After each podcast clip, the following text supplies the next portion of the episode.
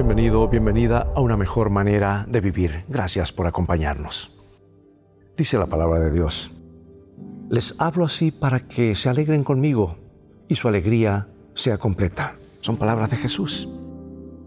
Jacobo Knapp comenzó a buscar a Dios intensamente. Él había luchado con sentimientos de culpa por algún tiempo. Un día se dio cuenta de que Jesucristo había quitado su carga de pecado. Knapp se levantó de sus rodillas y elevó sus ojos con gratitud. Y luego sucedió algo. Parecía como si Jesús estuviera descendiendo hacia él con sus brazos abiertos. Estas son las palabras de Jacobo. Mi alma saltó dentro de mí y prorrumpí en cantos de alabanzas al bendito Salvador. Parecía que las dulces melodías de los pájaros armonizaban con los cánticos. El sol brillaba con una luz que no era propia. Los árboles majestuosos parecían inclinarse en dulce sumisión. Toda la naturaleza sonreía y cada objeto animado e inanimado alababa a Dios con un sonido demasiado elevado y demasiado simple para que no le pudiera entender, aunque nunca la había escuchado antes. Esta experiencia fue crucial para el ministerio de Jacobo. Fue un momento decisivo de su vida.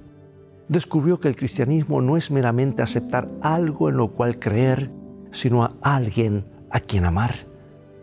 El cristianismo es más que un sistema de doctrinas, es una experiencia interna con Dios, es una vivencia.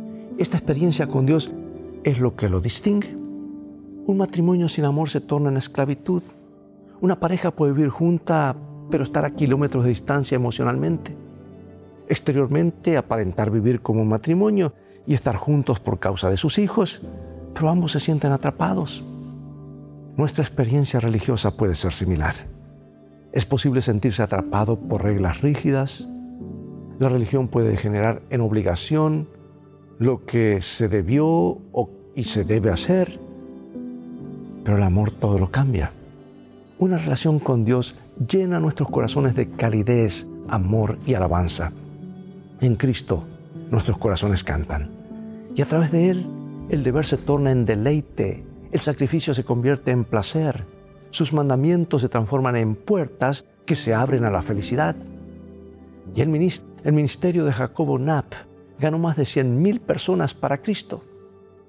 Quizás tú no hayas tenido la conversión dramática que experimentó Jacobo Tampoco tienes que esperar algo parecido, pero tú puedes tener una íntima relación con Jesús que llene tu vida de amor. Y lleno de este amor, tú puedes salir y cambiar al mundo tal como lo hizo Jacobo. Dios te bendiga y recuerda, en el viaje de la vida, las cosas han de terminar bien si tienes a la Biblia como tu GPS y a Jesús como tu guía, porque esa es siempre una mejor manera de vivir.